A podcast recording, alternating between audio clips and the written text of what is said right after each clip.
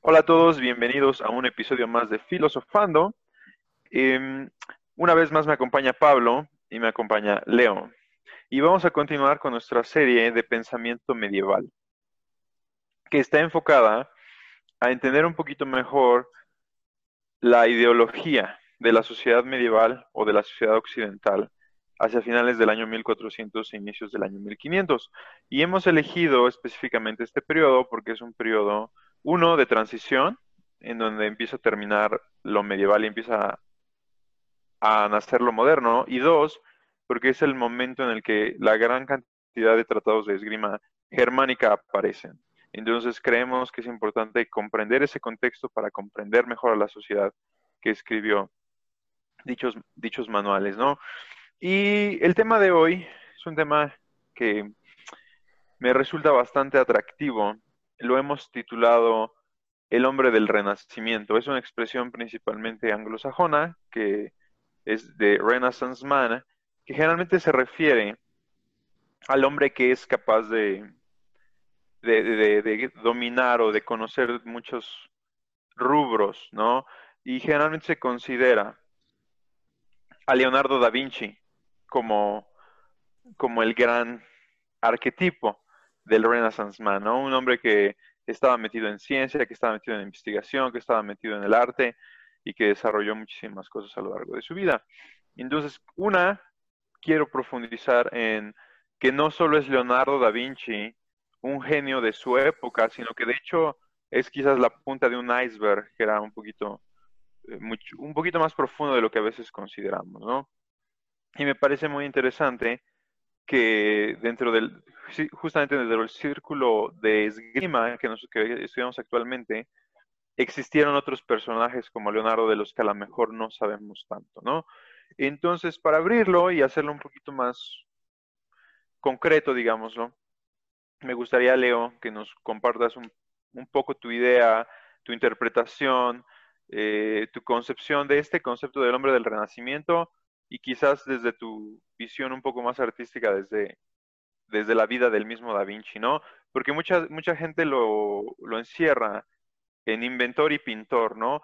Pero creo que su vida fue un poquito más compleja y como decía, creo que no es el único personaje de esta época que cumple con esas características.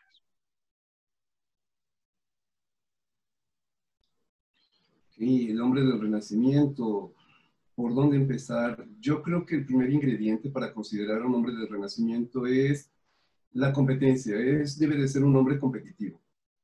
¿Por qué? Porque justamente, eh, digamos que este límite, o cuando empieza a ceder la Edad Media, es gracias a lo que es la competencia. Hace ya, el, programa pasado, habíamos hablado un poco de lo que es la importancia de las catedrales y cómo fue fue creciendo la, la, la, metrópoli y la ciudad, ah, digamos que gracias a, gracias a eso, pero no mencionamos lo que las reliquias, y yo creo que para entender un poco al hombre del, Renacimiento tenemos que entender un poco el contexto, dónde, dónde surgió, eh, cómo, digamos que el sustrato, donde va a prosperar. Entonces, eh, ¿crees oportuno mencionar un poco las reliquias y cómo evoluciona un poco la economía? Sí, León, adelante. Ok, entonces habíamos hablado un poco de, las cruzadas, habíamos hablado un poco de las cruzadas y cuando eh, los caballeros iban a Tierra Santa y encontraban una pieza importante de lo que habría sido la historia, eh, que como por ejemplo, eh, qué sé yo, la corona de espinas o una astilla de, de la cruz verdadera, lo llevaban a lo que es, digamos que en un plano hipotético, que sea un caballero francés, ¿no? Entonces, un caballero francés encuentra la, corona de espinas o presume de haberlo hecho, la regresa como puede al reino de Francia, la va a instalar en una catedral, digamos, eh, Nuestra Señora de París, y entonces va a ocurrir un eh, fenómeno importante, ¿ok? Eh, lo que ocurre viene a ser una feria. ¿Qué es una feria? Es decir, una vez al año se va a exhibir la Santa Reliquia para que todos puedan acercarse, puedan tener cierto, cierta, ¿qué será?, contacto con ella. Las reliquias se cree que tienen propiedades apotropaicas, defienden, destruyen el mal.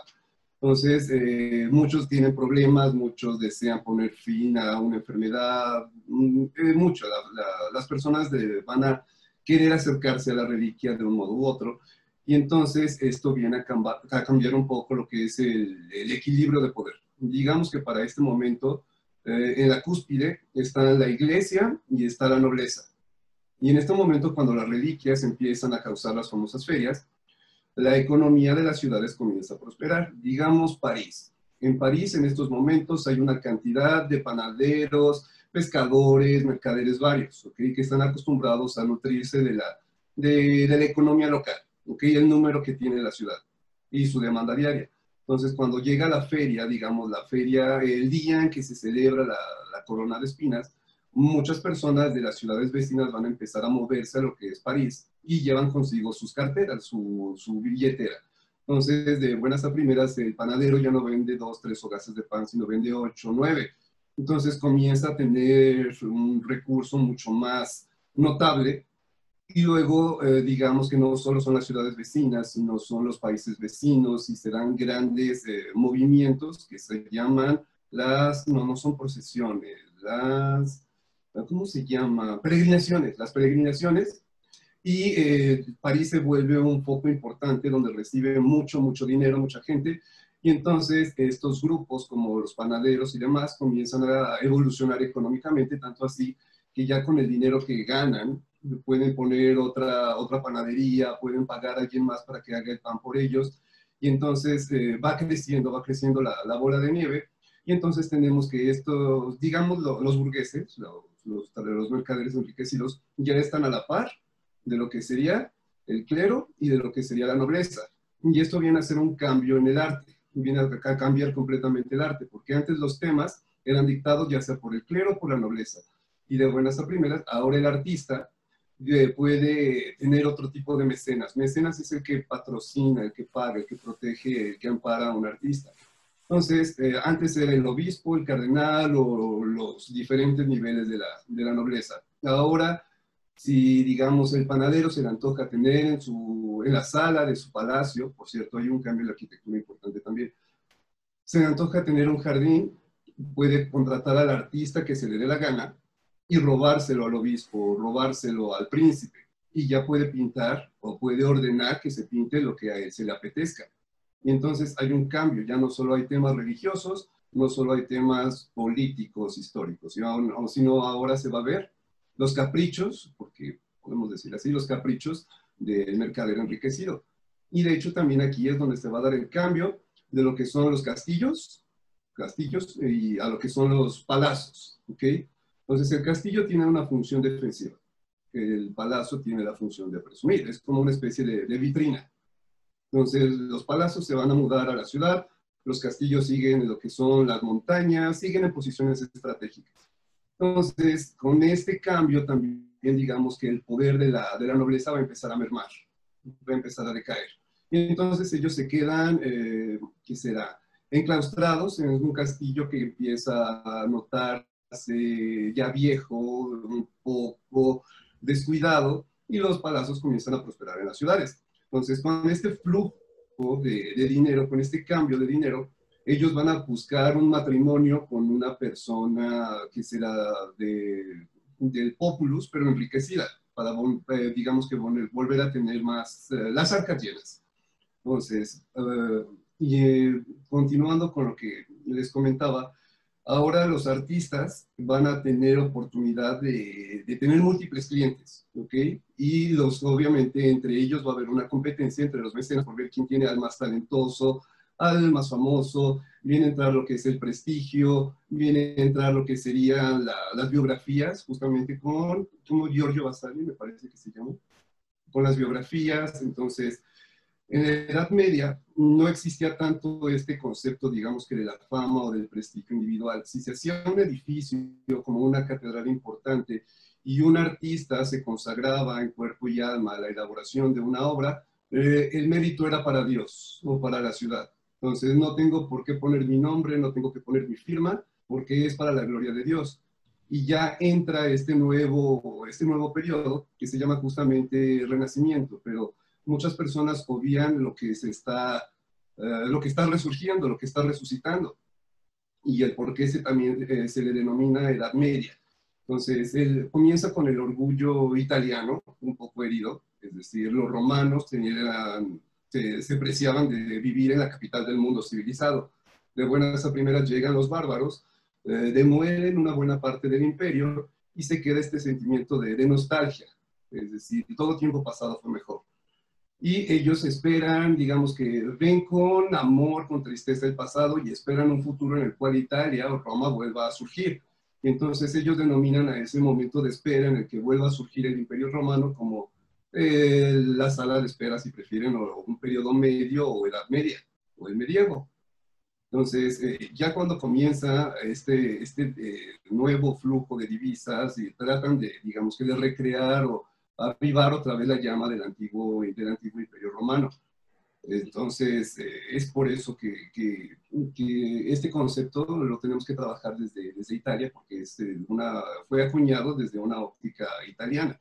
Entonces, Edad Media, y por eso van a llamar al gótico como como lo tenemos hoy en día. Gótico significa el estilo bárbaro, el estilo de los bárbaros, el estilo que triunfó gracias a que cayó lo clásico, es decir, Grecia y Roma, triunfaron los bárbaros y ellos construyeron su estilo, que es el gótico. Entonces ya viene lo que es el renacimiento y ya es hora de crear lo propio, lo, lo, romano, lo clásico, lo italiano. Entonces, eh, es por eso que en el Renacimiento también vemos, el, digamos que se vuelven a firmar las obras de arte, ¿ok? tenemos registro de los clásicos como Escopas, Praxíteles, eh, Fidias, eh, pero artistas, digamos que de la Edad Media son un poco oscuros en el sentido de que si firmaron o se reconocieron, muy pocas personas los, ubican. Tal vez Giotto, pero lo consideramos gracias al proto-renacimiento, Giotto di Bondone. Entonces, eh, ya los artistas del Renacimiento van a tener que forjar una, una reputación a base de su esfuerzo, van a tener que innovar, van a tener que destacar, porque se da una competencia no solo entre ellos, sino entre los mecenas, entre las ciudades-estado, porque hay que recordar que Italia como tal era un mosaico, era una colección de ciudades-estado, bastante belicosas, por cierto. Entonces, que van a luchar en lo económico, van a luchar en lo, en lo militar y, por supuesto, en la rama del arte. Entonces, eh, Florencia va a brillar por esto mismo. Hay un sujeto muy importante por ahí llamado Filippo Brunelleschi, que fue, digamos, que uno de los capitanes, uno de los que va a buscar poner otra vez el, el estilo, ¿qué será? El estilo no, la, la, estética, la estética clásica, otra vez en el mapa. Entonces, eh, va a tener una tarea muy, muy importante. digamos que lo propuesto por Brunelleschi va a durar hasta, hasta el siglo XIX la propuesta que hizo Filippo fue, fue muy importante. Entonces, por eso señalo que lo, un ingrediente básico de lo que sería el hombre renacentista sería la competencia, ¿ok? Si nos ponemos en, los zapatos perdón, de uno de los artistas, tengo que destacar para derrotar al otro en el campo, ya sea de la escultura, la pintura o la arquitectura. Y si el otro domina el mármol, yo tengo que trabajar la madera y el metal y la orfebrería. Entonces empieza, digamos que este apetito, esta, esta voracidad por conocimientos y habilidad eh, técnica, habilidad eh, material, que sería como la técnica griega, la habilidad de hacer algo, y también viene como acompañado de este paquete de resurgir de lo clásico. Entonces, yo creo que ese ingrediente es muy importante. Y es como, también digamos que esta competencia y la hacer innovación viene a traer el despegue de ciertas cuestiones técnicas, como por ejemplo la pintura al óleo. La pintura al óleo, que ya surge un poco más al norte y viene a traer otras características. Digamos que las reglas del juego cambian cuando ya no se limita únicamente el artista lo que es el temple, el encausto y lo que es el fresco, que de por sí era una técnica ya bastante, bastante temida porque no te permite corregir y si se cae la pared, pues obviamente alguien va a gritar y tal vez la cabeza de alguien ruede. Entonces, el óleo de entrada viene a traer, eh, la, digamos que, la posibilidad de corrección. Podemos corregir ya sea dejando que la pintura seque, o haga costra al menos, porque llegan a tardar mucho tiempo en secar las pinturas o de plano con una espátula quitamos el exceso y podemos reciclar, podemos reciclar esa pintura y podemos poner un, un parche. Entonces, eh, digamos que sería como el inicio o las reglas, por así decirlo, hasta donde yo alcanzo a, hasta donde yo alcanzo en estos momentos a poner sobre la mesa del hombre del renacimiento. No sé si estén de acuerdo, no sé si, si haga falta precisar algo más, eh, evidentemente es mucho, pero me gustaría escuchar su opinión. Este, sí, Leo, fíjate que buena, buena introducción. y mencionaste un punto muy importante que a veces también obviamos, y es em, el nacimiento, o si no el nacimiento, sino el levantamiento de la burguesía. Em, actualmente podemos escuchar el término y mucha gente como que más o menos está familiarizada, ¿no? La burguesía, y, después obviamente vino Marx a, a, tratar de lapidar al burguesois, ¿no? Sin embargo, muchas veces no sabemos de dónde viene, o cuál es su origen, o cuál es su importancia, o, por qué tomó el papel que tomó. Entonces quiero yo hacer ahí un paréntesis para, para explicarlo. Mí me llama mucho la atención porque burgués viene de burgo, y burgo en, las lenguas, en el, en el alemán medieval, era ciudad. ¿no? Entonces, siempre me gusta utilizar el ejemplo de Wolfsburgo o Wolfsburg, que literalmente es la ciudad del lobo, ¿no? Y en ese tiempo, o en los tiempos medievales, lo que las tribus o los, las naciones germánicas empezaron a hacer fue justamente a nombrar las ciudades a partir de burgos, ¿no? Entonces era el burgo de, y cierta característica, ¿no? En este caso el burgo del lobo. Y después, evidentemente, pues quienes vivían en las ciudades, pues eran los burgueses a diferencia de los que vivían en el campo, que eran los campesinos. Lo interesante, como bien mencionabas, Leo, es que es durante esta época, durante el final de la Edad Media y el inicio del Renacimiento, que los burgueses, los comerciantes, lo que ahora podríamos concebir como la clase media medieval, empieza a ganar prominencia. Y como todos hacemos, aspiraban a verse como las clases nobles, ¿no? O sea, generalmente aspiramos a elevar nuestro estatus social.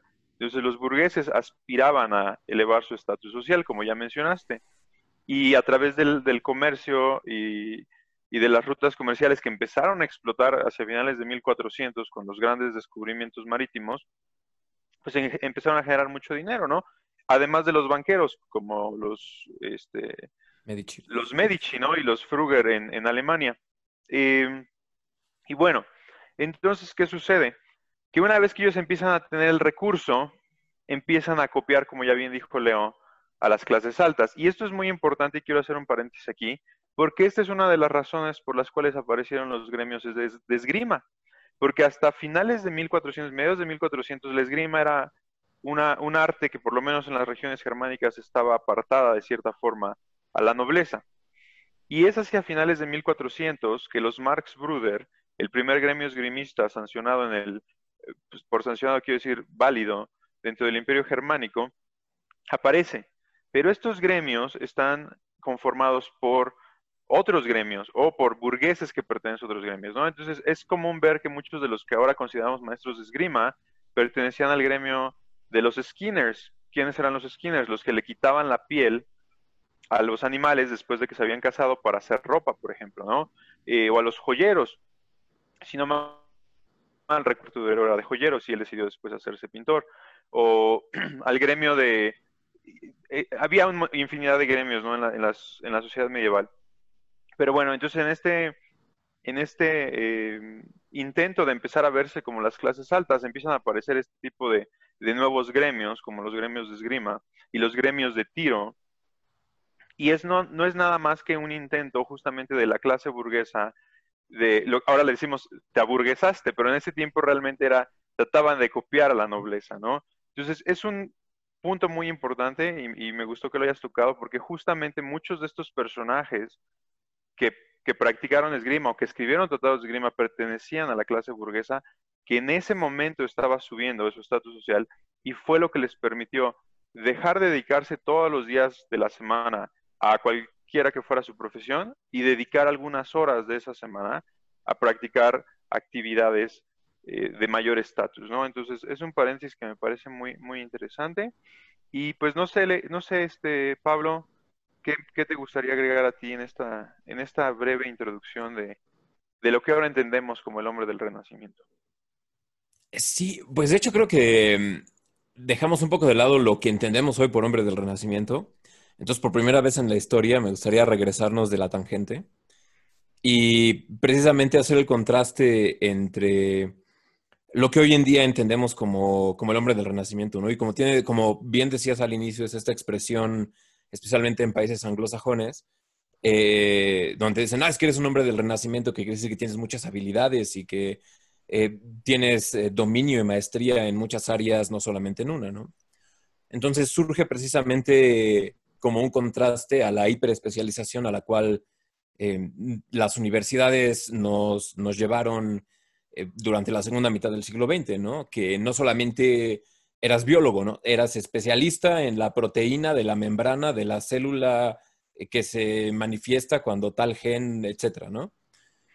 Entonces, em, es, una, es una nostalgia, en cierta forma, ver al hombre del Renacimiento como, como un antídoto a, mm, aquella visión de túnel que nosotros mismos nos hemos generado por la hiperespecialización de nuestras disciplinas. Es este anhelo de poder ser alguien como Da Vinci, precisamente es el arquetipo, que en la mañana está pintando y en la tarde está inventando eh, alguna cuestión militar y en la noche está haciendo disecciones en el hospital, ¿no? Y una cosa también bastante curiosa es que eh, precisamente entronamos a este tipo de hombres como, como estos genios a los cuales nos, nos, nos encantaría encaminarnos, pero eh, el, tipo de especialización al cual nos obligan las ciencias y inclusive las humanidades modernas lo hace un poco, un poco imposible, ¿no? Ahora, hablando sobre la cuestión del renacimiento, aquí es donde, bueno, ya traté de poner un poco en contexto la conversación, pero aquí es donde otra vez nos voy a sacar a los, a los temas, a los temas que me encantan, pero que tienden a, tener grandes niveles de abstracción. Em, tiene, tiene precisamente que ver sobre estos cambios en la concepción histórica que, eh, que se suscitaron durante, el, eh, durante lo que hoy en día conocemos como Renacimiento, que para nada fue una cuestión de ayer te fuiste a la cama medieval y hoy te despertaste renacentista. Fueron procesos increíblemente matizados y, y procesos que realmente ya se venían gestando por varios siglos. Y todo tiene que ver por cómo conceptualizaba la gente de la época la historia. La gente de la época conceptualizaba la historia desde hace muchísimos siglos como eh, una sucesión de eras. Y como les comenté en podcasts pasados, eh, hacia el final de la era romana, especialmente con San Agustín, eh, se considera que ellos ya están entrando en la era final del mundo, que ya están terminando, que la historia del mundo ya está aproximándose a su fin. Y sin embargo, en el Renacimiento, Petrarca dice, pues no, realmente acabamos de empezar una, lo que creíamos que era una edad final, es decir, la edad media realmente era una edad intermedia, eh. Y, es Petrarca quien empieza precisamente a popularizar esta, esta noción. Ahora bien, saltando unos cuantos siglos hacia adelante, es precisamente Nietzsche el que es precisamente Nietzsche el que conceptualiza esta idea. Si hubieras leído el ensayo que te mandé, excelente. Este, em, de, eh, de cómo ciclan las energías en las sociedades humanas y, y, cómo precisamente casi todo el mundo cree que está hacia el final de la historia.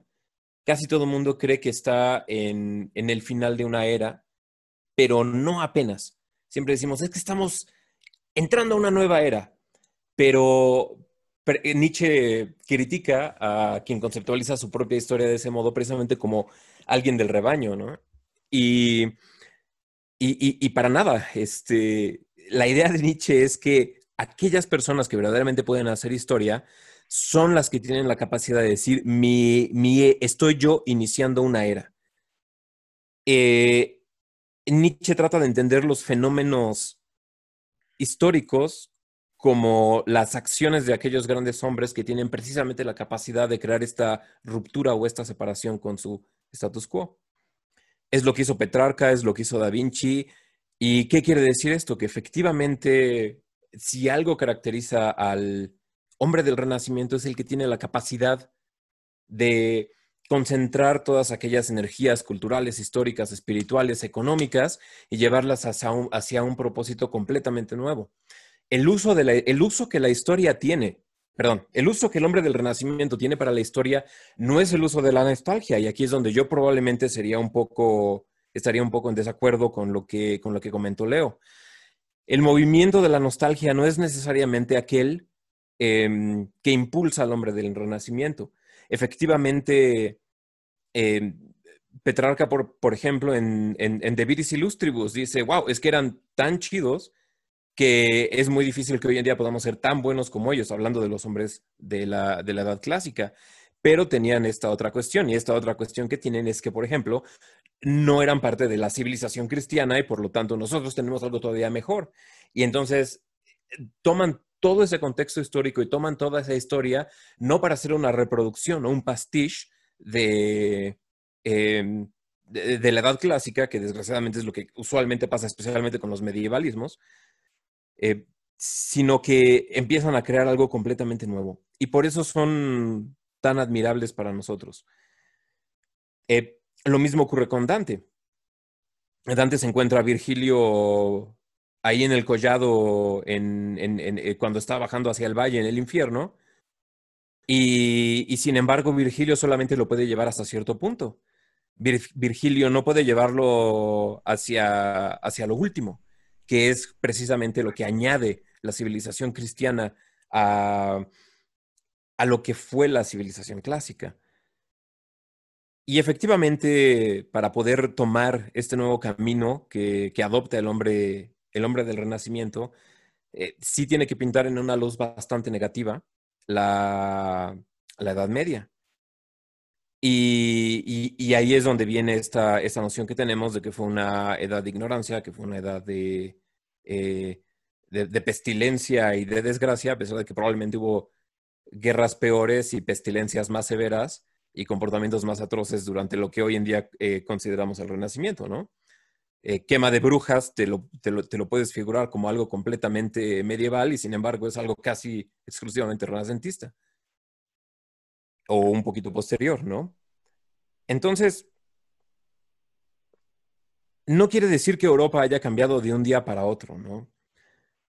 Pero, pero sí se dieron cuenta de que la civilización occidental, entendida como la cristiandad impulsada por la edad clásica, ¿sí? que se gestó dentro de la Edad Media, es cuando toma conciencia de sí.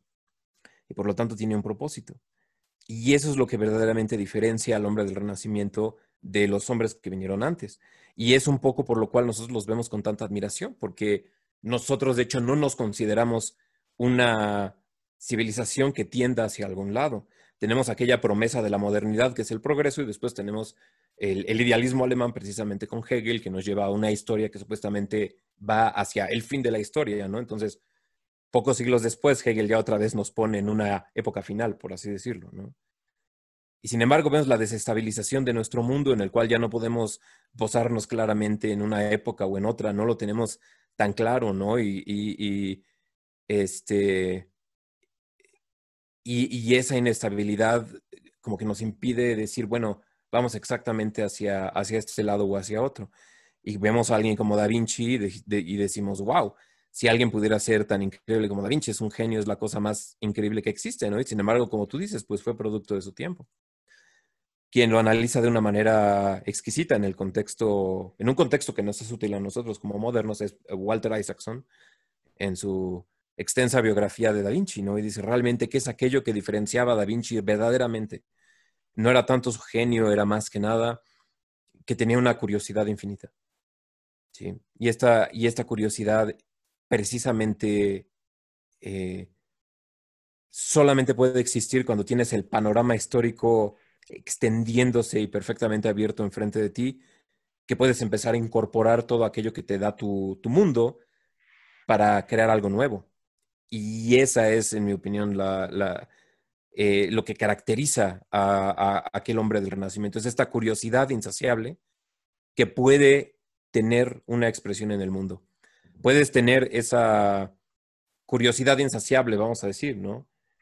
Pero hoy en día es increíblemente difícil que lo puedas hacer porque todo está tan especializado que la barrera de entrada es demasiado alta. Y a pesar de las limitaciones que había en la Edad Media, pues la barrera era realmente que tomaras un pedazo de tizón y te pusieras a, dibujar en un papel o en un lienzo, porque pues, estaba muy disponible por todas las personas que se morían en las pestes y demás, ¿no? Finalmente, otra institución que no hemos mencionado y que tuvo también una influencia en el nombre del Renacimiento, este, pues son las, son precisamente las universidades. En estas universidades que empiezan a abandonar un poco todas estas tradiciones escolásticas y pues en gran medida eh, a algunos personajes medievales un poco olvidados como, como el gran Abelardo, eh, eh, se empieza precisamente a tener un, discurso, se regresa a, una, a un estilo de dialéctica y todas estas artes liberales y toda esta educación eh, también precisamente enciende esta llama de la curiosidad y no solamente esta llama de la curiosidad, sino también la llama de, la, de poder interpretar. Y cuando tú ves las obras renacentistas, regresando al, contexto del arte en el Renacimiento, que es uno de los que más eh, nos gustan, eh, o sea, cuando tú ves todas las alegorías y todas las sutilezas interpretativas que, tienes, por ejemplo, en una, en una pintura que consideramos medio cliché como Em, Hola. ¿Qué pasó, Leonardo? ¿Ya estás?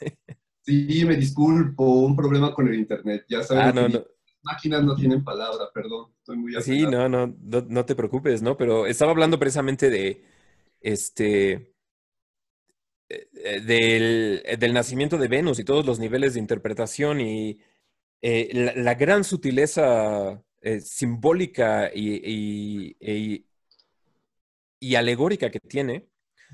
Y era, eh, pues, una pintura para, unos banqueros, ¿no? Entonces, no nada más eran estos actos de vanidad.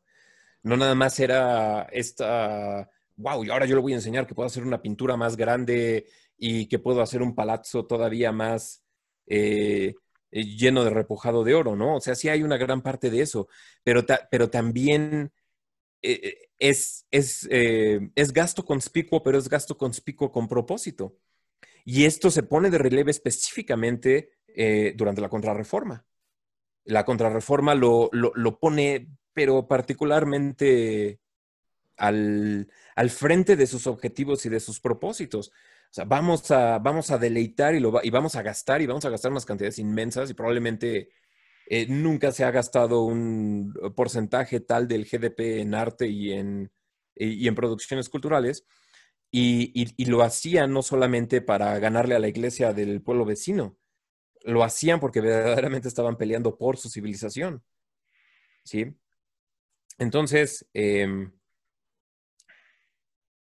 ese es mi, mi entrada para el, para el hombre del Renacimiento creo que ya se puso un poco denso, pero ojalá agarremos por ahí una, una beta densa y nos vayamos, nos vayamos también por ahí, ¿no? Para satisfacción de la polémica.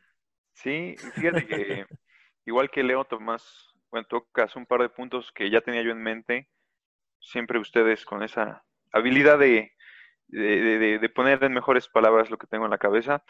Em, y hay un punto que tocaban los dos que me parece muy interesante y que bueno, vamos a tratar de ir depurando lo que ya, ya introdujimos. Número uno es, la concepción del tiempo, como bien decías, Pablo, ¿no? Como, eh, por lo menos desde, desde Pablo, no tú, eh, se viene pensando que el tiempo, que el final está cerca, ¿no?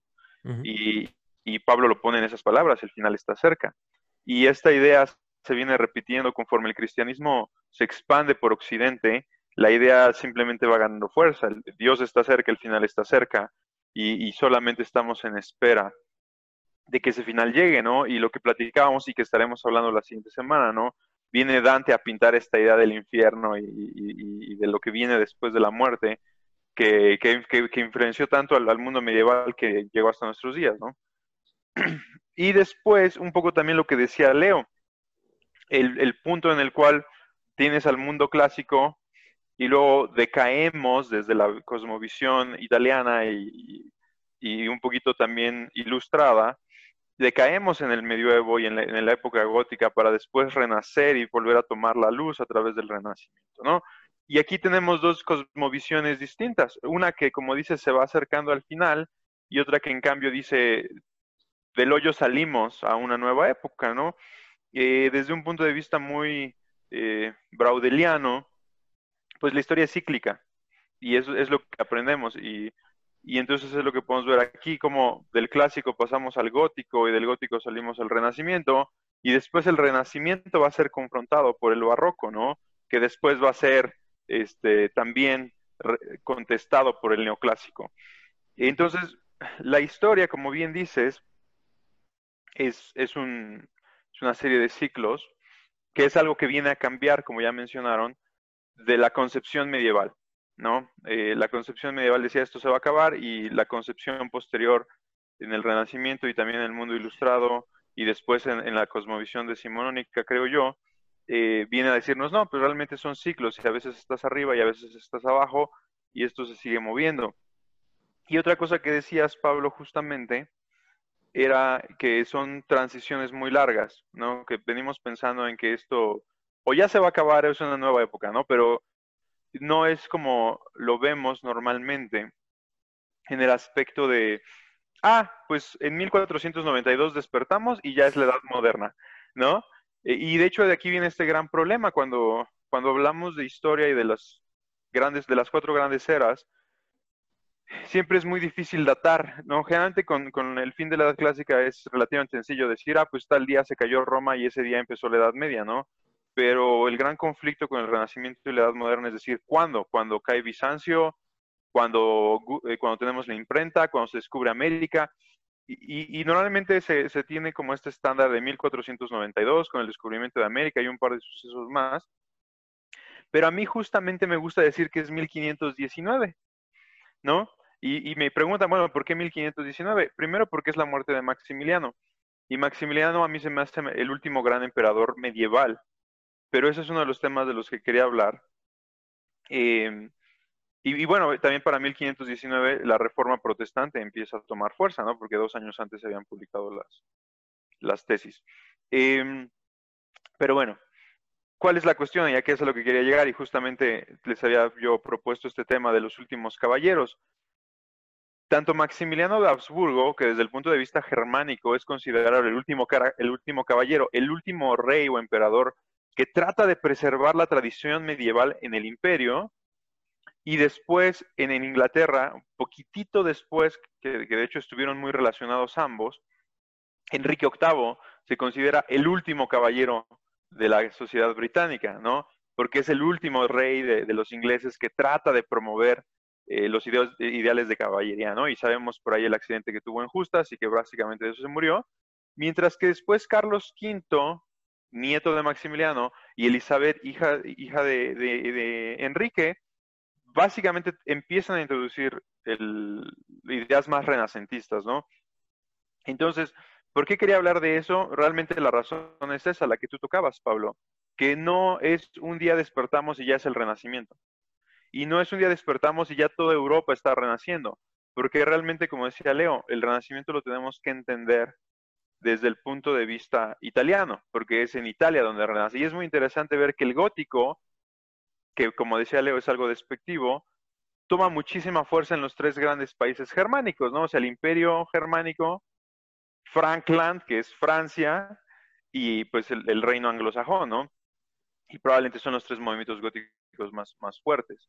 Eh, entonces, creo que es muy importante entender esa parte, que el Renacimiento no simplemente apareció un día, sino que tomó años, si no es que décadas, en que fuera completamente asimilado y en cada sociedad fue asimilado de maneras diferentes. Eh, no sé, Leo, si con respecto a estas largas transiciones y justamente a estos tiempos tan largos de, adaptación, ¿no? Eh, de, los periodos históricos, ¿haya algo que te gustaría agregar?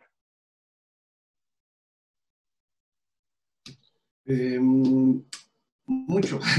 Hay mucho que se puede, se puede agregar aquí. Em, ¿por, dónde podemos empezar?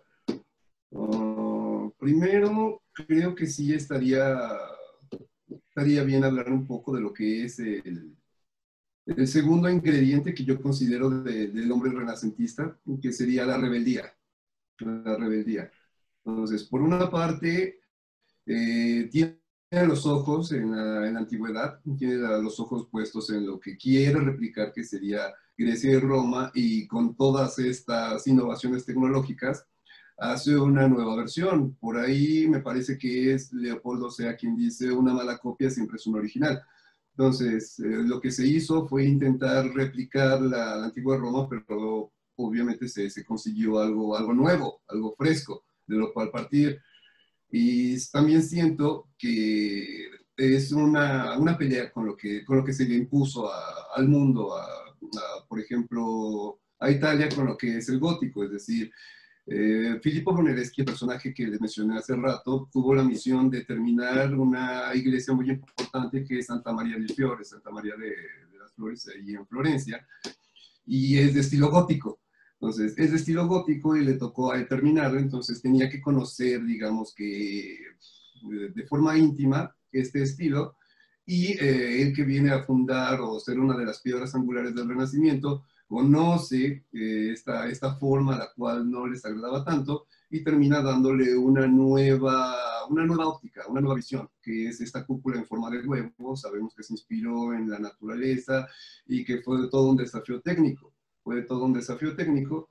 Entonces tenemos ahí yo creo que el puente, hablando desde, desde el arte, desde la tecnología también, que es Santa María de las Flores. Eh, sí, Santa María de las Flores, Santa María de Fiori, que tenemos que es una catedral gótica rematada ya por un nombre que vendría a ser importante en lo que es la, la teoría del Renacimiento. Entonces, eh, hablando un poco también de Dante, eh, también siento mucho que le debemos a este personaje esta, esta, ¿qué será? esta visión tan oscura que se tiene de los tiempos, de, ¿qué será? De, de, de, la Edad Media, digo, y también un poco se nota su, su amor por, por, por, por, lo clásico. Por ejemplo, cuando está, eh, cuando está justamente entrando a lo que es la antesala, se encuentra un papa, que es Celestino V, que se le conoce como el gran desertor, que, que abdicó a la silla de San Pedro, al honor que implicaba ser como representante o la voz de Dios en la tierra. Entonces pone ahí un personaje importante, eh, un personaje que en el contexto histórico es intocable, que es el Papa, entonces el pontífice es intocable y lo va a ridiculizar, entonces siento que ahí podemos ver un poco más como la rebeldía que vendría a ser más importante en el Renacimiento. Uh, los clásicos los pone en el purgatorio, en el purgatorio, no, discúlpenme, en el limbo, los pone en el limbo. O sea, es el nivel más bajo, por así decirlo, de castigo al que se puede aspirar en el, en el infierno, pues simplemente porque no fueron bautizados, no fueron bautizados. Y no lo sé, es eh, bastante interesante los personajes que describe el arzobispo Roggieri ya cuando llega al final de, del infierno que está congelado en parte devorando a una persona, entonces, no es cierto, le están devorando en la cabeza al arzobispo Gobieri. Entonces, es, siento que es una buena forma, estamos, eh, a través de Dante podemos ver una buena parte de lo que es A y B, y eh, continuando con lo que decía de la rebeldía, entonces es, no voy a, digamos que a tan fielmente a lo que se me ha impuesto. Por ejemplo, en el caso ya de lo que serían los artistas, no se van a quedar, digamos, con la estética tan, tan tendiente al abstracto que se viene manejando desde el gótico y van a intentar crear formas mucho más ambiciosas, nuevas, y para eso se van a valer de lo que son las, eh, las, las ¿cómo se llama? Las disecciones, el explorar lo que es la, intimidad del cuerpo humano, cuando en la época estaba, eso estaba, eso estaba eh, prohibidísimo. Entonces, es, eh, yo voy a tener un punto, un objetivo que es conocer el cuerpo humano para replicarlo en una obra de arte, entonces necesito saber, voy y consigo un cuerpo, voy a un hospital y espero que una persona que ya esté a punto de dar las gracias, y nadie y no se ha extrañado por nadie, lo llevo y aprovecho su cuerpo para un bien mayor. Entonces, también es como una especie de desafío, es, una especie de desafío establecido. Las, el profanar el cuerpo estaba, estaba penado, pero aún así se va a hacer para intentar eh, sacar un poco más de, de información, ¿ok? Por ahí dicen que eh, también eh, se consideran las medidas del ser humano como las medidas perfectas, porque fueron hechas por Dios, que es perfecto, y entonces es una de las máximas del Renacimiento que el hombre es la medida de todas las cosas. Entonces me, me parece también un poco adecuado que si se tiene esta idea, tenemos que conocer las medidas del ser humano, es decir, cómo es por dentro y por fuera, no sé. Y esto viene a trabajarlo Leonardo da Vinci, lo viene a trabajar Miguel Ángel, y es, justamente son, son de los grandes, son de los que tenemos en un, en un, pedestal. Eh, no sé hasta, mm, no sé qué, qué opinen de esto, de, este, de esto que estoy señalando, de la rebeldía. Pablo. Creo que, sí, creo que tienes, creo que tienes razón, Leo. Pero capaz habría que trazar un poco más hacia dónde va esa, esa idea de rebeldía. Y creo que aquí, tanto tú como yo tenemos eh, quizás eh, algo que, limar aún, eh, porque yo sigo con esta idea de que la nostalgia, de hecho, creo que inclusive nostalgia es un término muy posterior, ¿no?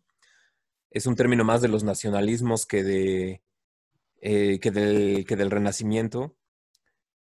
pero creo que, creo que tienes razón. Nada más habría que tener muy claro en contra en contra de qué se estaba revelando el hombre en ese momento.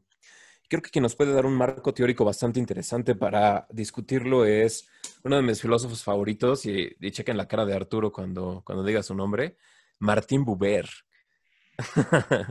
porque, porque Martín Buber también, eh, también explica esta noción de cuando el hombre, e, él, explica estos ciclos históricos medio brodelianos de, los cuales Arturo ya habló, eh, sobre eh, cómo el hombre concibe su mundo y para él también es una cuestión cíclica.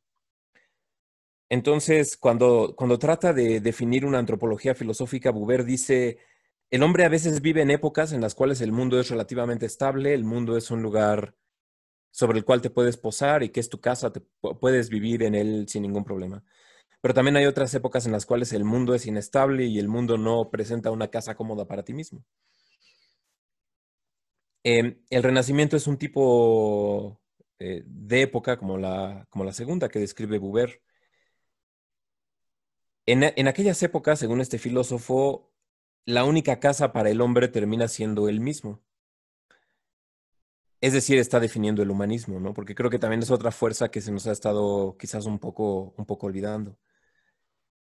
Entonces, eh, una cuestión muy interesante que podemos ver aquí en, esta idea del, hombre del renacimiento, existe una descentralización de las fuerzas que se consideraban eh, como perfectamente estables y perfectamente obvias durante siglos o épocas pasadas. Entonces su verdadera rebeldía es precisamente en que se rehúsa a posarse en, en, otra cosa que no sea que no sea el mismo. Por eso siento que, por eso siento que esta idea de, de, siempre ponerlos como un paréntesis a los hombres clásicos es, es quizás un poco errónea. Probablemente sea una proyección de ellos mismos, a cómo quizás les hubiera gustado verse o, o que era lo más cercano que ellos encontraban para definir a hombres que se bastaban a sí mismos. Y y en ese sentido creo que de hecho tu la rebeldía que tú tratas de imprimirle a este hombre queda perfectamente explicada, pero no es una rebeldía contra la iglesia, como lo veríamos en el caso de Giordano Bruno o de Galileo, eh, no exclusivamente. No es una rebeldía, vamos a decir, contra las leyes de la moral de la iglesia que no te permitía hacer disección de cadáveres. Em, no es una rebelión contra las eh, fórmulas iconográficas del, siglo pasado, sino que eh, al contrario trato de hacer perspectiva, ¿no? Y le hubiera parecido completamente aberrante a alguien de la Edad Media que, que al que está más cerca lo haces más grande y al que está más lejos lo haces más chiquito, ¿no?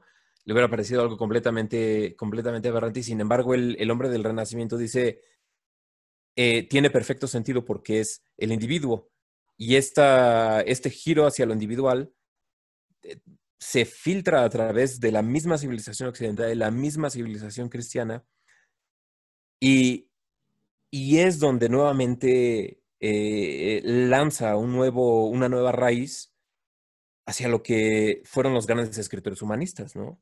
Y dos de los que me gustaría mencionar, porque van, ligan directamente con lo que, con lo que Arturo estaba mencionando, pues sería Tomás Moro, el Erasmo de Rotterdam y evidentemente Maquiavelo. Eh, estos tres escritores que, que, sí estaban hablando en un sentido bastante teórico y bastante metafísico, etcétera, pero finalmente era una metafísica sentada, centrada en el hombre. O sea, ya no estamos hablando de aquella gran escolástica eh, donde todo el tiempo la discusión gira en torno a eh, las fuerzas angélicas y las fuerzas demoníacas, etcétera, ¿no? Sino ya está, estamos hablando de una filosofía que gira en torno al hombre y, de hecho por eso la conocemos como humanismo. Tomás Moro, evidentemente, pues fue uno de los que más influenció específicamente a Enrique VIII. Y, eh, y pues Maquiavelo, nada, ¿qué, más podemos decir, no? De la influencia que tuvo sobre, sobre eh, Cesare Borgia, que al, fin y al cabo fue uno de aquellos grandes hombres del Renacimiento que pues terminó influenciando prácticamente a, a todos los demás. Entonces, nada más resumiendo mi, intervención, lo que, lo que quería decir es eso, ¿no? O sea, sí, el hombre, el hombre renacentista es rebelde, pero su rebeldía no es la rebeldía obvia eh, que le gustaría, por ejemplo, a, em, pues a los de programas de ciencias de, la televisión abierta, ¿no? De hoy en día, ¿no? O sea, claro, se rebelaron en contra de la iglesia y se acabó. Claro, se rebelaron en contra de la Edad Media y ya. Estaban rebelando en contra de una concepción del, del mundo, ¿no? ¿Qué opinan, amigos? Leo. Arturo. pues sí, fíjate, es interesante los nombres que das ahí al final. Yo estaría de acuerdo. Sí, esa, es la cuestión, esa es justo la cuestión. Yo también estoy de acuerdo contigo. Em, los, los, nombres que lanzas ahí, por ejemplo, en el caso de, como decías, de Maquiavelo, eh, influye tanto a Borgia como, como obviamente él está ahí muy cerca de los Medici, ¿no? Y, qué fuerza más grande básicamente no podemos hablar del Renacimiento italiano sin hablar de los Medici, ¿no? Eh, mientras que los Medici representan la fuerza de innovación, justamente lo que dice, una fuerza rebelde. Para empezar, son burgueses, ¿no? Son banqueros eh, elevados, casi casi que a nobles. Eh, y elevados justamente por el mismo Maquiavelo, al decir, ahora tú eres el príncipe. Y mientras ellos son la fuerza rebelde que están generando una nueva Florencia, una, una Florencia próspera, podemos ver a unos esforza que están anquilosados en, en, el mundo medieval, ¿no? Todavía, como su nombre lo dice, basada, una ideología basada en la fuerza bruta. Y entonces se ve ahí un gran contraste. Y después el caso de Tomás Moro, pues sí, es, es el gran ideal, ¿cómo llamarlo? No, no es un idealista, pero sí quizás el gran asesor durante muchos años de Enrique VIII, que, que Enrique VIII ya lo dije, no es como el último caballero inglés, pero no deja de ser también un gran innovador, porque uno de los grandes, em, pues de las grandes aportaciones, si lo quieren ver de esa manera, o de las grandes características junto con el humanismo del mundo renacentista y que viene a cambiar con, con, la cosmovisión medieval, pues es la aparición del protestantismo.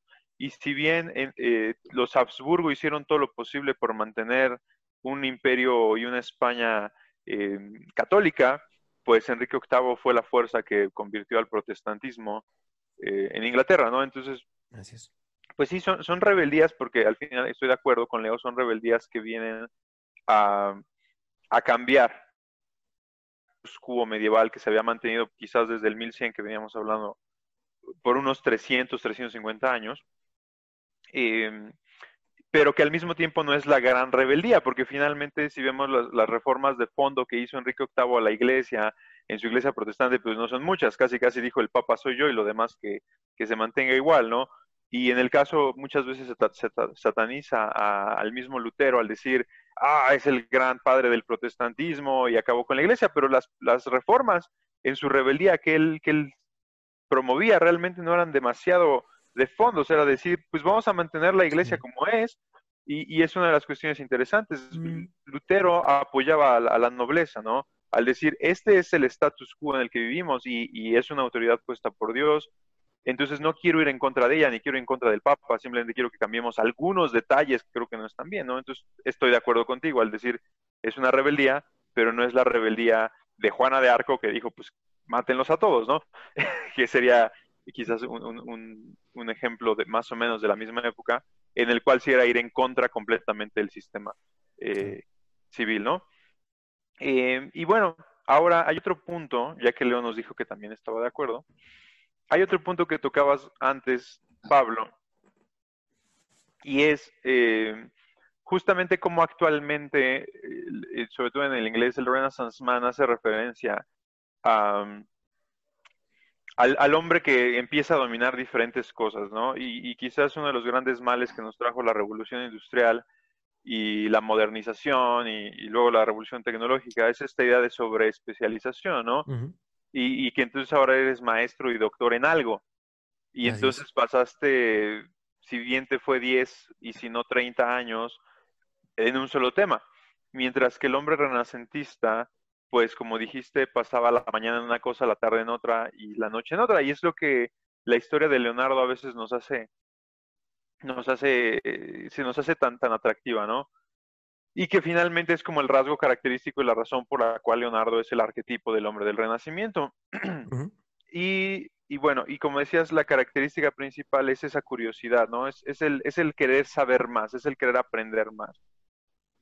Y aquí hay algo de lo que me gustaría que nos hablaras un poquito, Leo.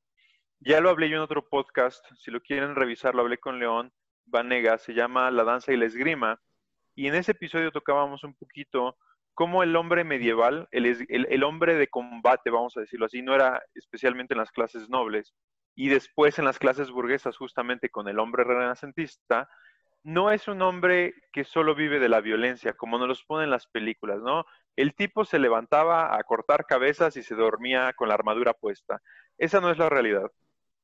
La realidad es que hombres como Da Vinci, otra historia que es muy poco conocida, que es la de Pietro Monte, que de hecho es amigo de Da Vinci, era un condottiero, pero el tipo sabía de todos los temas.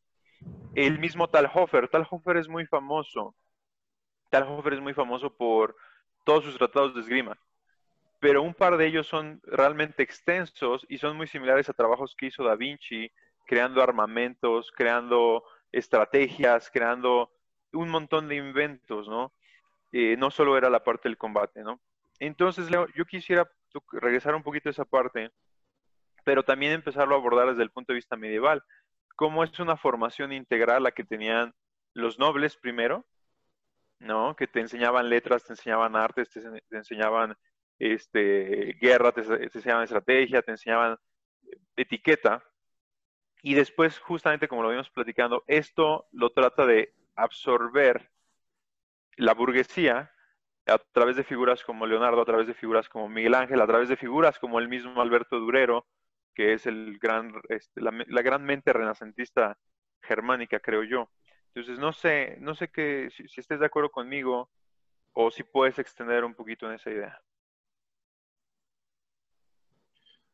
Sí, eh, nada más ordenando un poco mis ideas y digamos que pensando en voz alta, eh, tres eh, cuestiones que me gustaría tratar a continuación.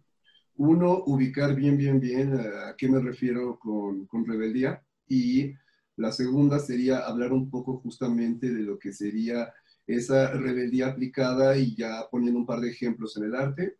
Y ya tres, hablar un poco de, de Leonardo da Vinci entonces, empezando con el punto número uno, yo creo que hay que eh, poner eh, la idea de rebeldía junto con lo que había puesto sobre la mesa al principio, que es la importancia del individuo, del yo.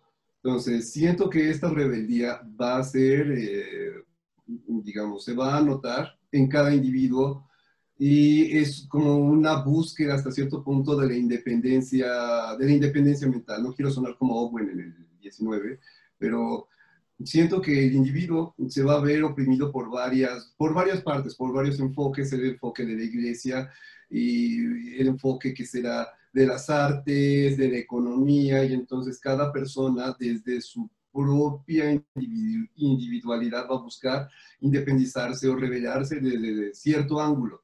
Y finalmente el renacimiento siento que es la suma de todos esos movimientos rebeldes que se vienen a combinar y crean algo nuevo, ¿ok?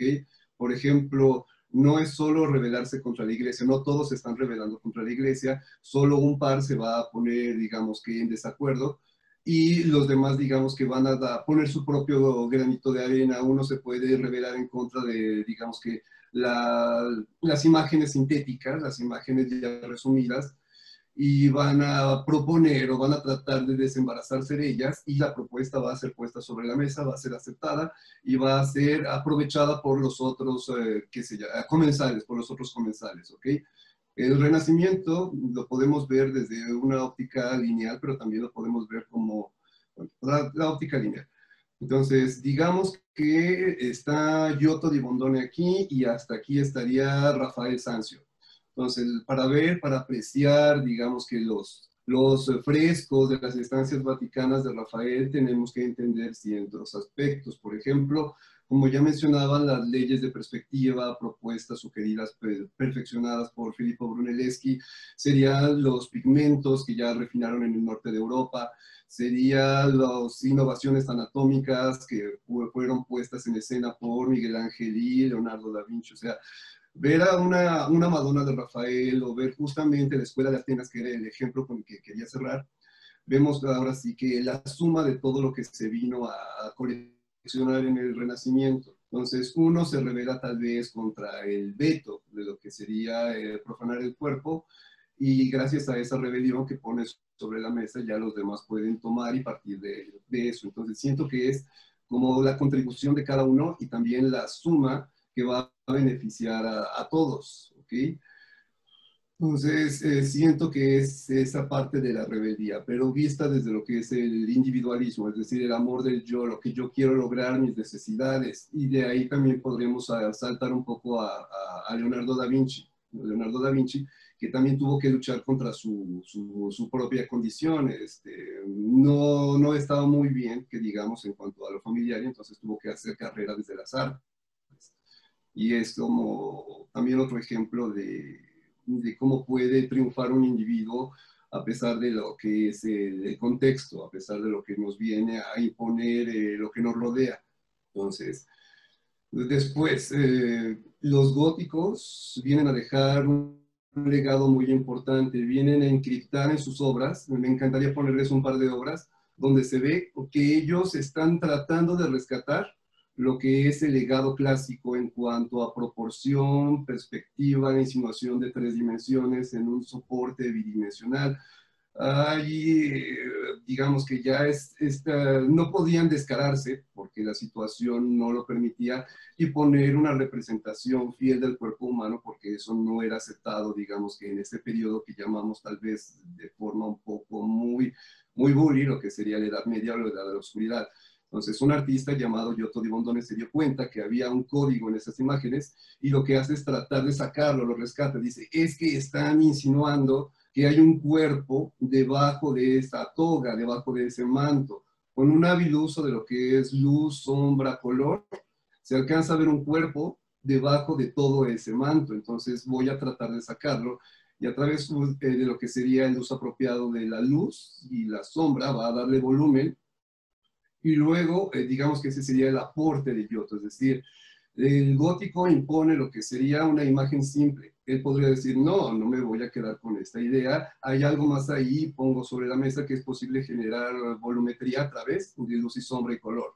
Luego viene lo que sería, uff, eh, eso es Giotto di Bondone. El Filippo Brunelleschi dice, ah, podemos crear una serie de compartimentos que son la, las leyes de perspectiva, podemos generar la ilusión de profundidad. Si ponemos aquí un punto en el cual van a conectar todas estas líneas, que son las líneas de perspectiva, en el punto de fuga, y ya generamos esto. Entonces los siguientes artistas van a venir a aprovechar estas dos y luego se van a aprovechar de los pigmentos y se va, a ir, ah, digamos que, creciendo esto. Leonardo da Vinci. Leonardo da Vinci sí justamente fue... Eh, un ejemplar bastante, bastante interesante a considerar. Entonces, siento que él viene a deslumbrar, viene a imponerse por justamente esta capacidad que tiene de absorber los conocimientos o lo que tiene a su favor y aplicarlos desde una perspectiva, desde una óptica nueva. Entonces, él fue, eh, él fue alumno de un sujeto llamado Andrea Mantegna. Andrea, Mantegna, no es cierto, no es cierto, estoy mintiendo, Mantegna fue otro. Me estoy confundiendo aquí. Leonardo da Vinci fue alumno de Andrea del Verrocchio. Andrea del Verrocchio, que fue el encargado de coronar justamente el edificio que había puesto como ejemplo de, de, puente entre lo que es la Edad Media y el Renacimiento, que es Santa María de las Flores.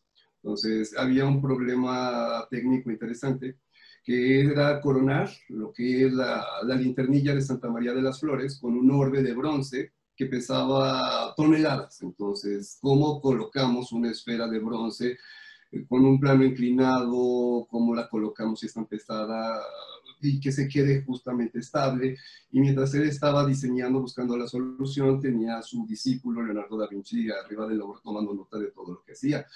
Entonces, la leyenda, ah, por cierto, esto es algo muy importante, hay que tomar en cuenta lo que es la figura de Leonardo da Vinci, la leyenda o el aura que se ha formado a su alrededor, como de genio, como de una persona realmente eh, con aires divinos, y entonces es la parte que se le ha dado tal vez por la literatura, la fantasía, no lo sé. Entonces hay que también eh, separar un poco lo que es el Leonardo da Vinci real de tal vez el Leonardo da Vinci mítico.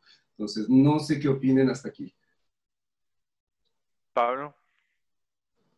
Pues creo que, creo que tienes razón, Leo, creo que la clarificación está bastante bien. El punto que haces es muy bueno hacia el final, porque efectivamente eh, nosotros como modernos sobreestimamos, o como posmodernos, no sé cómo nos quieran llamar, eh, sobreestimamos demasiado lo, que fue realmente Da Vinci eh, para sus mismos contemporáneos. O sea, sí era muy admirado, era muy respetado, pero pues de todas maneras tendría que andar votando de un lado para otro, que ahora me voy a Milán, que ahora me voy al sur de Francia, que ahora me voy a Milán, que ahora voy otra vez a, Francia, etcétera, precisamente porque era... Eh, Walter Isaacson dice, todos podemos imitar un poco a Da Vinci, como, como les dije, quizá como antídoto, siendo un poco más curiosos, eh, cultivando hobbies, ¿no? O sea, un, poco lo que hoy hacemos para ser renacentistas es el hobby. Pero el problema que siempre tuvo Da Vinci es que nunca acababa nada, ¿no? Todo estaba, todo estaba incompleto. Entonces, eh, eso es algo de lo que tenemos que, cuidarnos. Lo que hoy en día muchos dirían, yo creo que si paras en la calle a 15 personas y les dices cuál es la mejor pintura del mundo, el, no, este, el 90% te va a decir, no, la Mona Lisa, ¿no? Y sin embargo, la Mona Lisa era prácticamente irrelevante durante su época y hasta que no se metió en una bola de escándalos y se la robaron y luego la recuperaron y luego la falsificaron y no sé qué tanto. Es cuando, cuando, cuando verdaderamente nos empezó a llamar la atención dijimos, wow, aquí hay algo secreto, aquí hay algo importante, ¿no? Y, y, pues sí, para nosotros Da Vinci es casi como, como un dios, o sea, creemos que descifró prácticamente todos los secretos del mundo eh, pero pues no, realmente, realmente es algo, es algo bastante sobreestimado. Y eso no le, en mi, en mi estima, no le quita, no le quita ningún valor, porque fue un hombre de su tiempo que, que, precisamente supo aprovechar todo aquello, supo aprovechar todo aquello bueno que, que, tenía, ¿no? Y sí, todo el mundo reconocía su genio. Todo el mundo reconocía su genio, o sea, inclusive Berroquio eh, que pues sí era bueno, pero él mismo dijo, pues soy yo mediocre a comparación de, lo, que, de lo que realmente puede hacer Da Vinci, ¿no? Lo que puede hacer Leonardo. Y, y la verdadera relevancia, eh, curiosamente, de estos, eh, de estos hombres renacentistas es que inspiraron a los siguientes, inspiraron a los siguientes y sirvieron de apoyo para genios enormes, ya si, si, quieres de épocas un poquito más posteriores, ¿no? Yo pensaría en Bernini como quizás el, el pináculo, por lo menos para mí, de estas, de esta gran secuencia de hombres, ¿no? O sea, así como es difícil decir dónde empieza, dónde empieza el Renacimiento y dónde termina, eh, yo creo que quien expresa al, al, máximo, por ejemplo, el ímpetu renacentista, pues sería, sería, por ejemplo, Bernini, ¿no? Y, sin embargo, eh, no sé si ese ímpetu se haya terminado o, o si todos los años de guerras religiosas lo hayan apagado un poco, pero eh, pues no sé, Leo, aquí, aquí ¿qué, piensas tú al respecto eh, sobre, sobre los siguientes ciclos históricos y si eh, o sea, si el Renacimiento perdió, perdió brío y dio paso a una cosa nueva, o si, o si finalmente deberíamos considerarlo como el inicio de nuestra, de nuestra era, de nuestra época histórica, por así decirlo. Ok. Eh, efectivamente, algunos dicen que la modernidad inicia justamente en el Renacimiento. Entonces, digamos que es como una etiqueta, una convención.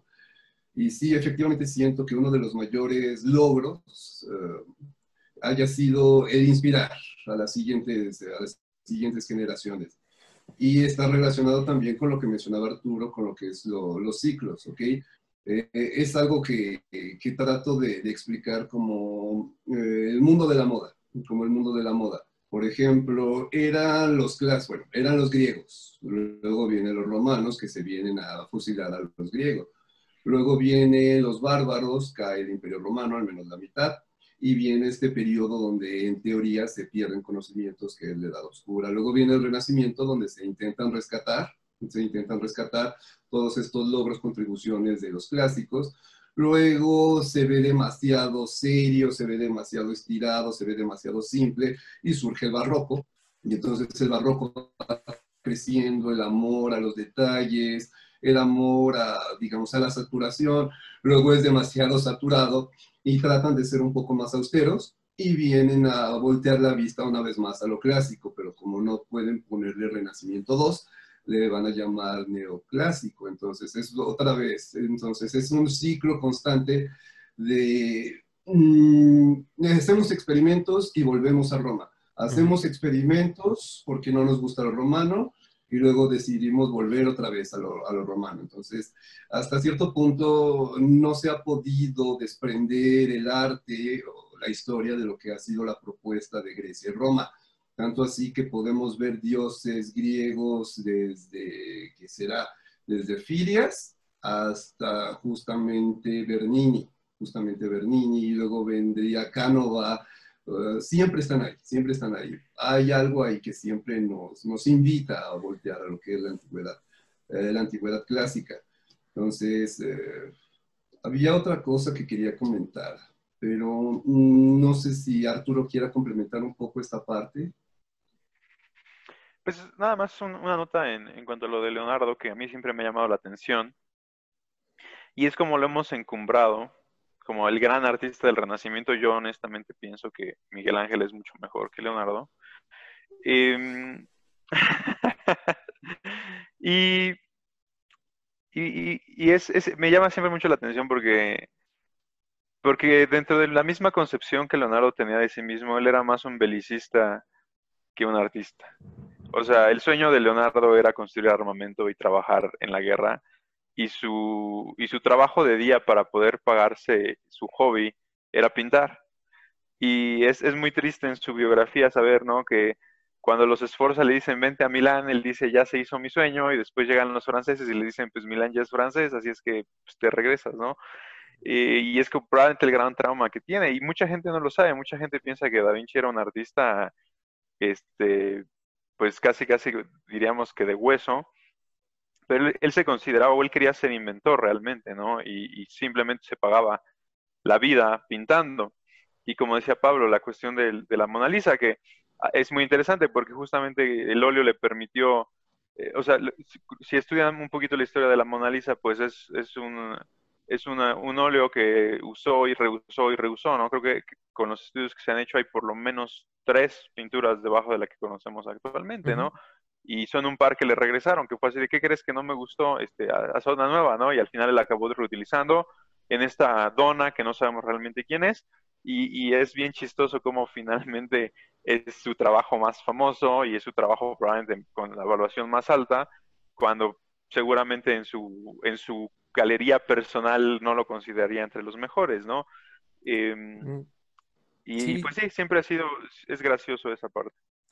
Es, gracioso, pero eh, para mí siempre tiene una, tiene una conclusión positiva en este sentido, ¿no? Eh, eh, sí, sí, era importante para Leonardo la Mona Lisa, y, pero no por el, no por el sentido que, que usualmente nosotros creemos, ¿no? Em, empezando por el hecho de que, de que, Leonardo ni siquiera entendía el arte como hoy en día lo, lo entenderíamos, ¿no? Eh, nuevamente, si, si, hoy en día te vas a un museo de arte moderno y te encuentras ahí a un artista este, haciendo alguna, alguna graciosada, le dices, a, ver, ¿tú qué entiendes por arte? ¿no? te vas a ver con algo como ah, la expresión de las cosas más hondas de mi ser y no sé qué, ¿no? Este, la expresión de mi alma, pero soy 100% ateo, ¿no? Em, y, ¿no? Este, ya, ya desde ahí es, es, son estos artes de completa tensión psicológica, además, ¿no? Pero bueno, eh, o sea, Leonardo tenía este aprecio por la Mona Lisa porque era el resultado de sus disecciones más detalladas sobre los músculos de la cara. Eh, entonces la retocaba y la retocaba y la retocaba y viajaba con él de un lado para otro y luego este, otra vez y, hacia el final de su vida incluso varios de sus aprendices estaban también ahí metiendo mano en, en la Mona Lisa, ¿no? Y lo consideremos hoy en día como algo espurio. O sea, si, si tú vas y le compras este, a un artista, no sé ahorita ni siquiera qué, artista exista eh, que esté de moda, eh, vas y le compras eh, una obra y de repente te enteras que estuvo su, estudiante también ahí retocándola y metiéndolo, probablemente ya la consideramos como algo espurio. Pero en la, pero en, la época de Leonardo, el arte, en, primer lugar, por, así decirlo, tenía un propósito, no era por el arte en sí mismo. Y en segundo lugar, era todavía, a pesar de que ya lo firmaban, era algo todavía colaborativo. Esta idea de eh, la obra de arte como expresión del alma del artista es algo ya, es algo ya muy posterior. Y también creo que eh, por eso nos debería servir como lección esta, esta noción, o ya que tratamos de enmarcar a estos hombres, eh, tanto en su contexto histórico como un poco de tratar de entender su pensamiento, de lo diversos que eran y de los cuentos que nos hemos hecho de ellos, eh, precisamente creo que son un ejemplo muy claro cuando, cuando los contrastamos y nos, pueden servir de ejemplo especialmente para la ridiculez de nuestras propias épocas. Eh, la ridiculez de nuestras propias épocas, por ejemplo, que, que llegan a ese tipo de contradicciones, ¿no? Como el individuo es perfectamente único y perfectamente individual, pero está absolutamente condicionado por, vamos a decir, su raza o su género, ¿no? Em, el individuo que tiene un alma que es invaluable, pero sin embargo en un mundo donde no puede existir ni siquiera la noción de, un Dios, ¿no? O un mundo en el cual la historia pasada nos es completamente repugnante, pero tampoco nos atrevemos a, a pensar en un futuro, ¿no?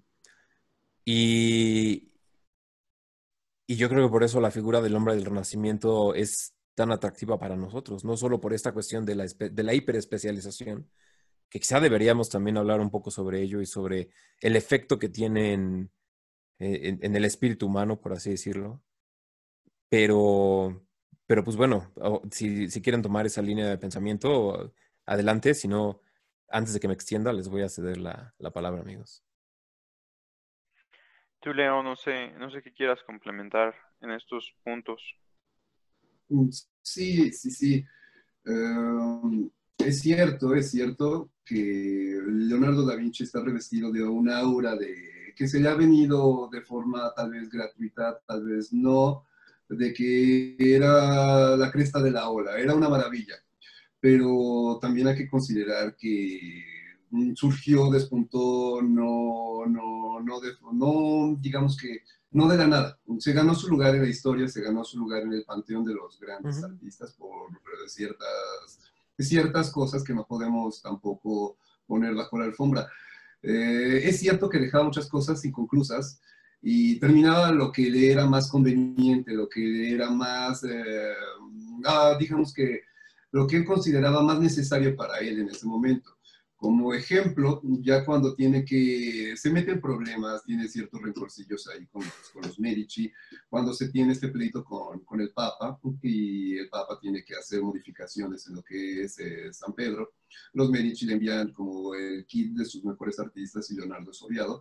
Entonces Leonardo se migra, migra a lo que es la ciudad de Milán y ya él busca afanosamente lo que habían dicho que es la comisión del gran caballo, del gran caballo de, de los esposas Sin embargo, Ludovico no le quiere ceder tan fácilmente ese encargo y lo pone a hacer varias cosas. Antes de esto, Leonardo da Vinci le expone en una carta eh, toda su, digamos que le deja entrever que es todo un dechado de virtudes. Y muy al final le dice, ay, a propósito, también puedo hacer eso.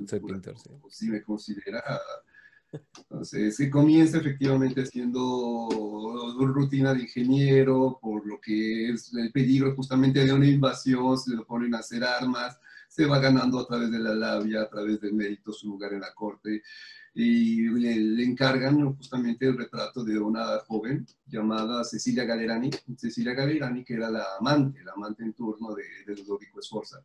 Entonces, ese cuadro, ni pensar dejarlo a medias. Entonces, es uno de los cuadros que, tiene, que tenemos de Leonardo da Vinci y uno de sus como eh, estelares. Entonces, cuando le convenía, cuando realmente le interesaba, sí acababa, acababa bien un, un cuadro. Y se metió en varios problemas también por ahí.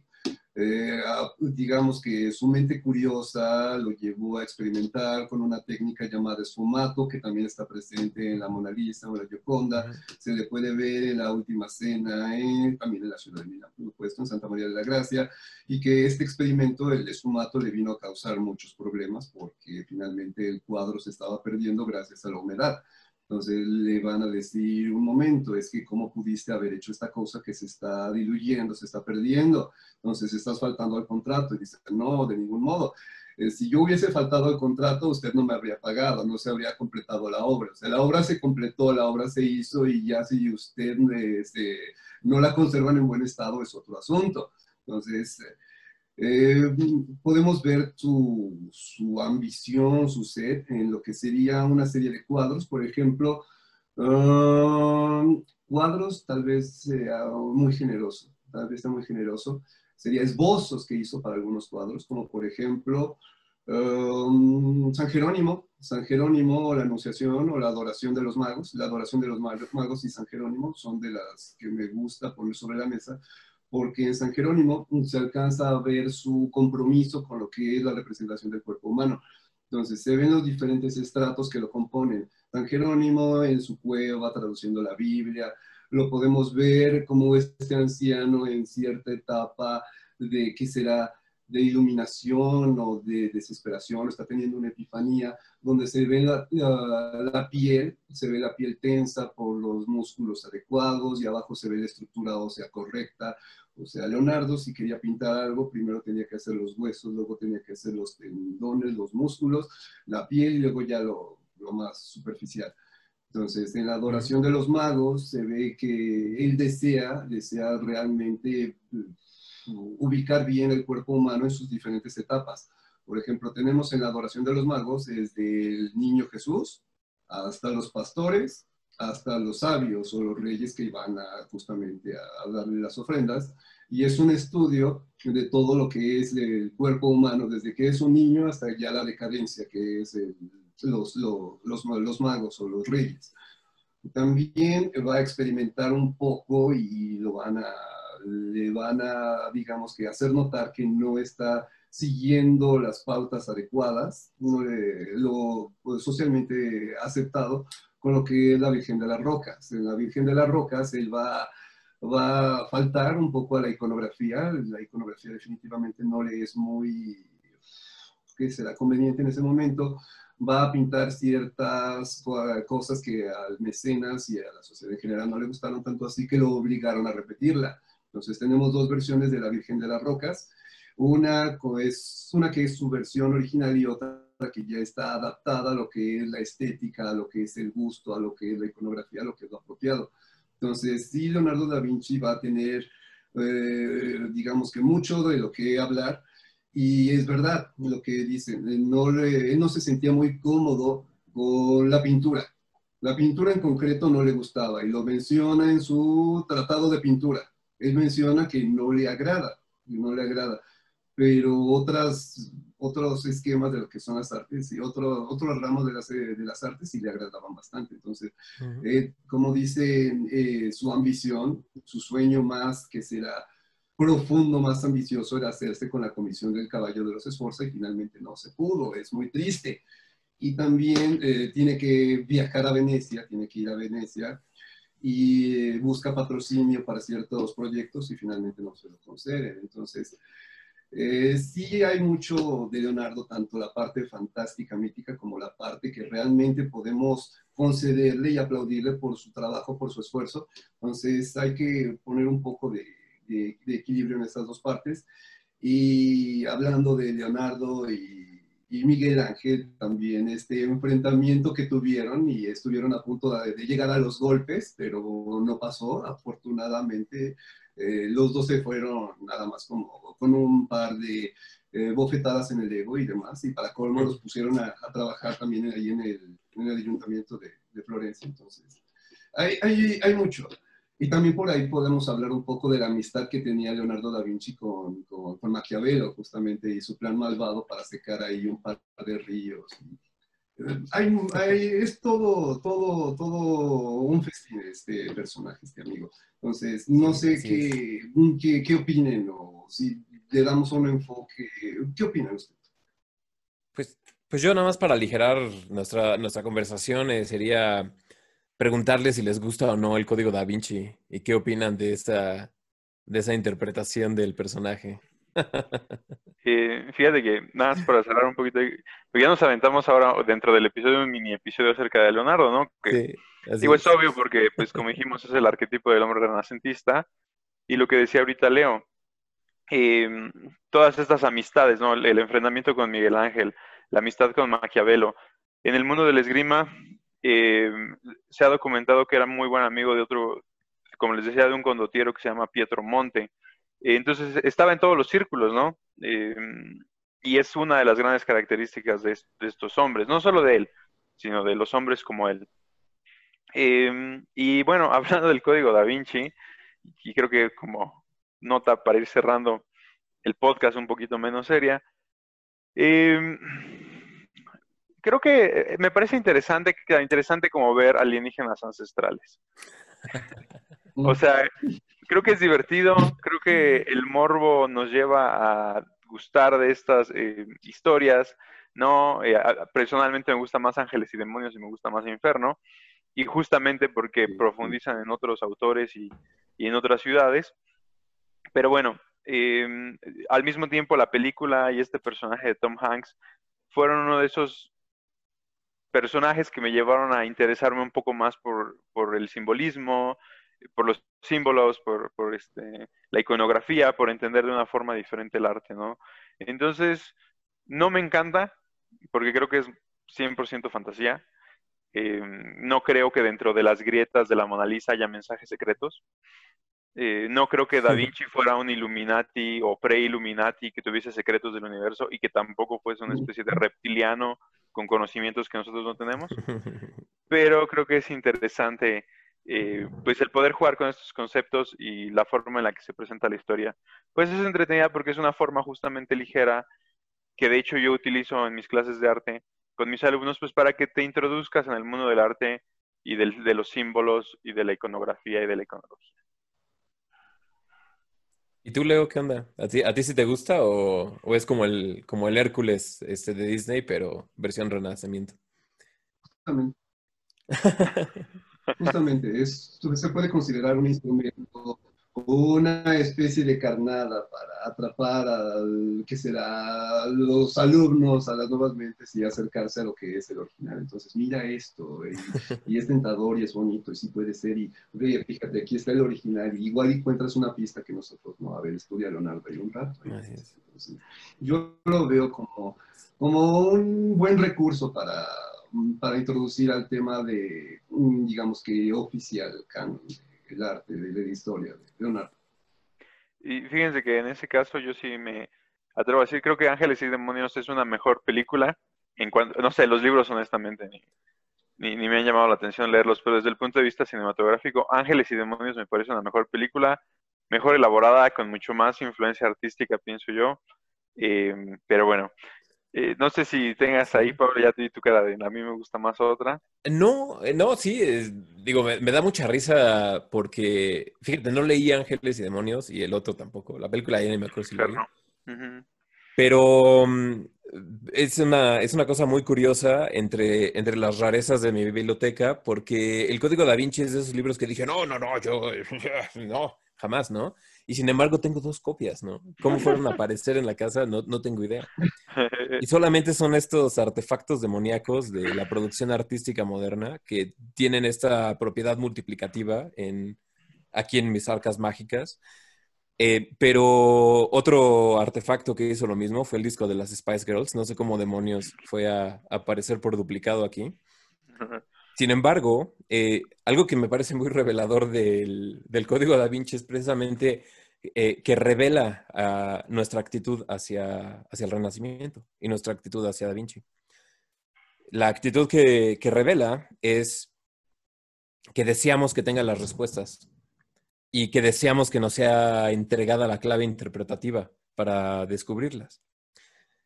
Y eso habla bastante, o más bien dicho, eh, dice a gritos precisamente que tenemos una insatisfacción muy profunda con el modo en el cual organizamos nuestras vidas, la relevancia eh, relativamente eh, menor que entendemos sobre el papel del humano en el mundo. Y entonces vemos eh, hacia, hacia, estas, hacia figuras como Leonardo, y como, como Jacques de Molay, como todos aquellos que, que tienen algo de misterio. Y nos encantaría que de repente se nos abriera un, un, todo un panorama de misterio y que evidentemente nosotros somos los únicos y los elegidos que tenemos la capacidad de interpretarlo, ¿no? siempre se me ha hecho algo muy curioso precisamente de este de, cómo nosotros nos relacionamos con, especialmente con el, con el Renacimiento y con nuestra propia época.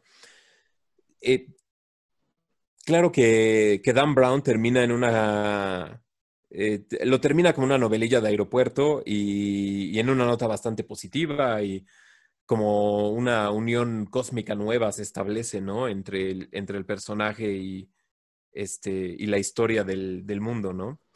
Pero si por ahí les interesa a los, a los escuchas adentrarse a una versión un poco más matizada de algo que es, es muy parecido al Código da Vinci, les recomiendo que lean el, el, péndulo de Foucault de Humberto Eco.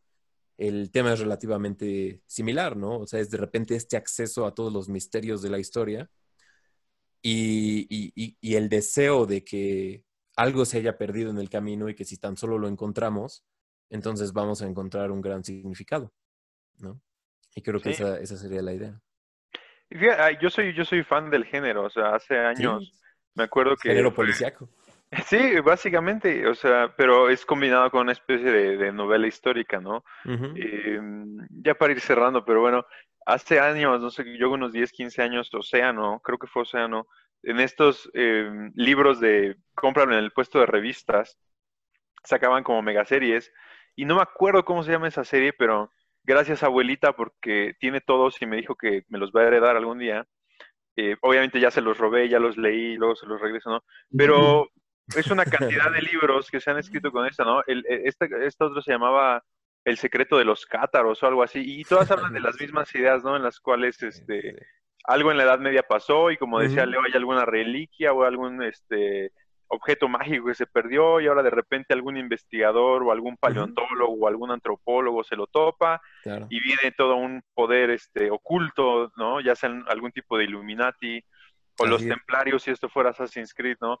y que los persiguen y bueno, al final el mundo se salva. Pero es, entretenido y como decía Leo, pues es una buena puerta, es, una buena carnada para traer a, las masas, si queremos decirlo así, eh, pues al mundo del arte y al mundo de la historia, ¿no? Pero bueno, eh, más allá de no sé si Leo tengas alguna nota final, yo tengo una pregunta con la cual me gustaría cerrar. Eh, el podcast, entonces, pues no sé, ¿Leo tienes alguna nota final o nos vamos directo a la pregunta?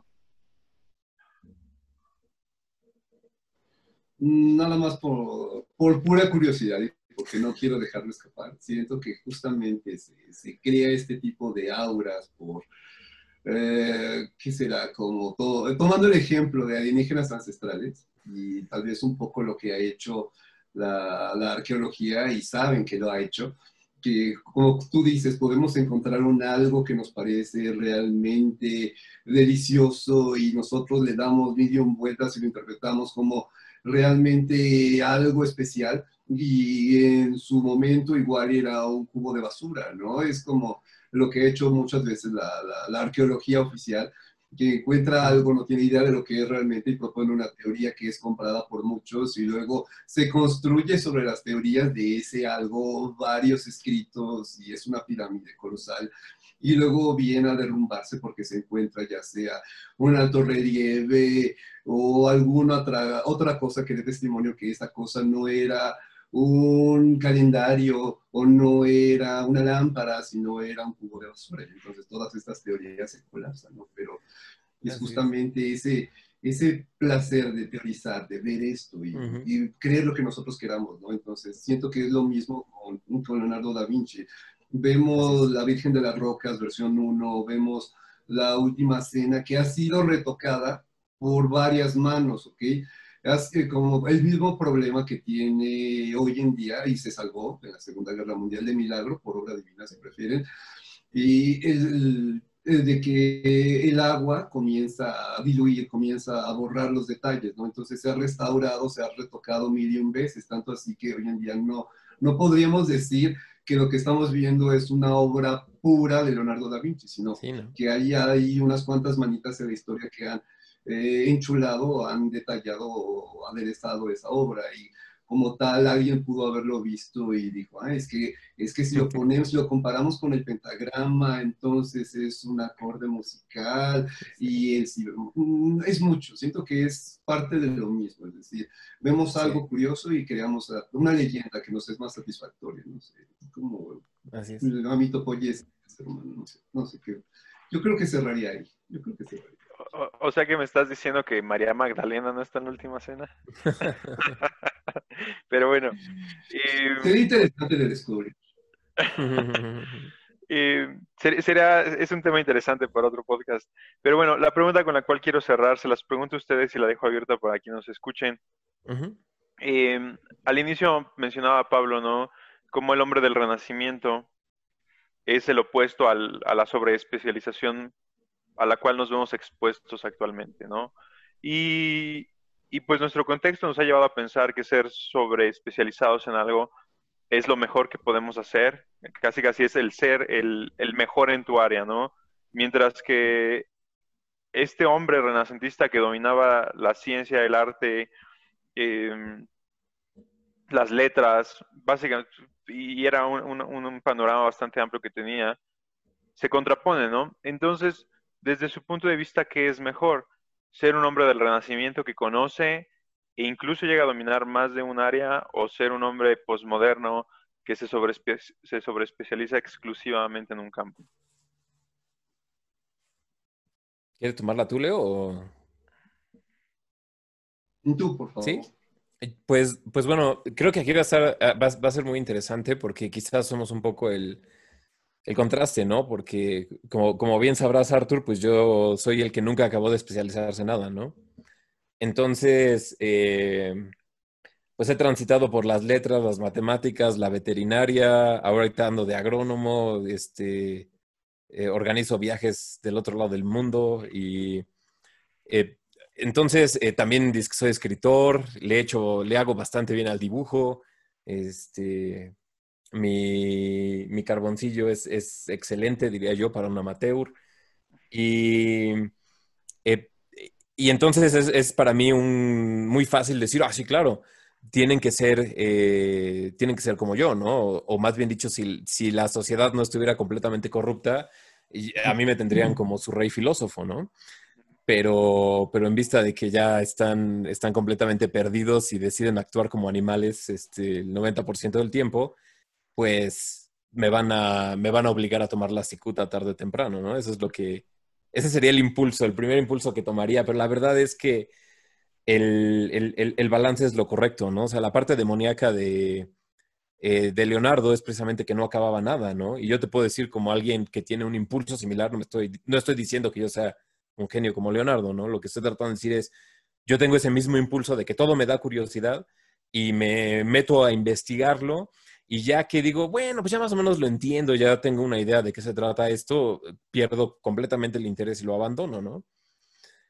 Entonces, eh, cuando tengo ese, como tengo ese problema, eh, llego, he llegado a un punto en, en, mi vida en el que, pues sí, soy muy bueno en un chorro de cosas, pero no lo suficiente como para poder hacer una increíble carrera en una sola cosa, ¿no?